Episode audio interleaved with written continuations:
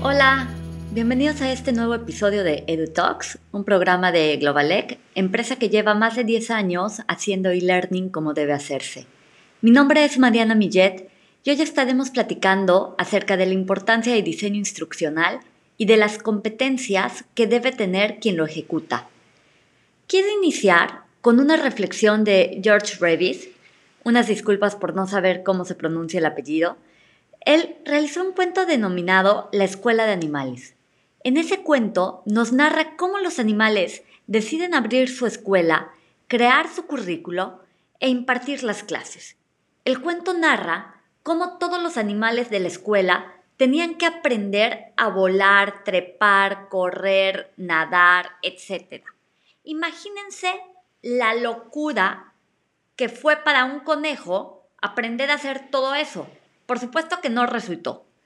Y aunque este cuento lo platico más al hablar de diseño curricular, hoy lo quiero aterrizar en el diseño instruccional. Brunner, en 1969, mencionó que diseño instruccional se ocupa de la planeación, la preparación y el diseño de cada uno de los recursos y ambientes necesarios para que se lleve a cabo el aprendizaje. Cuando pensamos en ello, podemos ver que al momento de planear y preparar los recursos que usaremos dentro de nuestro curso, debemos considerar las diferencias que presentan nuestros estudiantes y podemos hacer el aprendizaje mucho más significativo para cada uno de ellos. Evidentemente, eso no vemos que haya sido considerado en la escuela de animales y muchas veces nos sucede lo mismo en el aula. A veces por falta de recursos, consideramos que todos los alumnos están en igualdad de condiciones. De ahí la importancia del diseño instruccional y crear ambientes que realmente faciliten los procesos de construcción del conocimiento. El proceso de enseñanza-aprendizaje no debe ser algo improvisado, sino algo bien planeado y bien preparado. Cada recurso debe ser conscientemente elaborado. ¿Y cuántas veces no nos gana el tiempo y se improvisa en el aula porque, entre comillas, dominamos el tema? Consuelo Veloch, de la Universidad de Valencia, en un artículo cita a Cole, quien plantea un concepto que resulta de gran importancia, que es el diseño tecnoinstruccional o tecnopedagógico.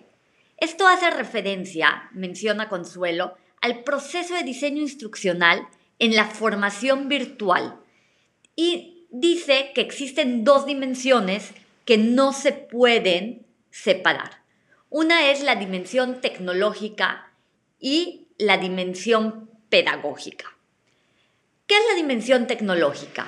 Es todo aquello que se relaciona con la selección de herramientas tecnológicas adecuadas al proceso formativo. Que analicemos las limitaciones, por ejemplo, de la plataforma virtual o qué software vamos a estar utilizando o cuáles serán los recursos multimedia.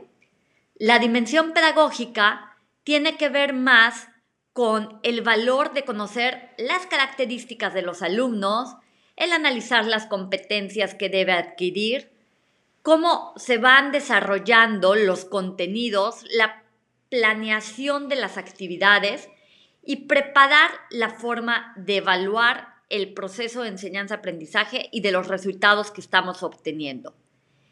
De ahí la importancia de un buen diseñador instruccional, quien va a acompañar al que diseña el contenido y juntos planean de una mejor forma el proceso de enseñanza-aprendizaje.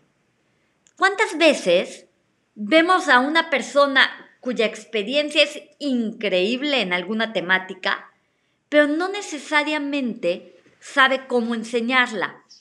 De ahí el valor del acompañamiento del diseñador instruccional, quien debe tener dominio, como menciona Veloch, de la pedagogía, de la psicología del aprendizaje, de la psicopedagogía, de los entornos virtuales de enseñanza, de la formación a distancia, de entornos colaborativos.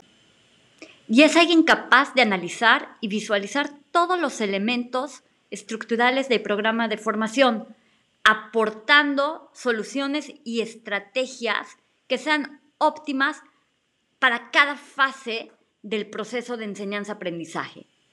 Hace años estuvimos planeando dentro de la compañía el modelo de diseño instruccional para las licenciaturas de una universidad en línea. Y parte de lo que nos enfocamos son las diferencias que presentan los estudiantes al momento de aprender, por lo cual los recursos se cuidaron para aquellos que son más visuales o para aquellos que son más auditivos. También las actividades de aprendizaje, eh, en lugar de poner una para todos, poníamos dos o tres y que ellos pudieran elegir, que pudieran elegir aquella con la cual se sintieran más cómodos trabajando y que al final todos lleguen al mismo conocimiento.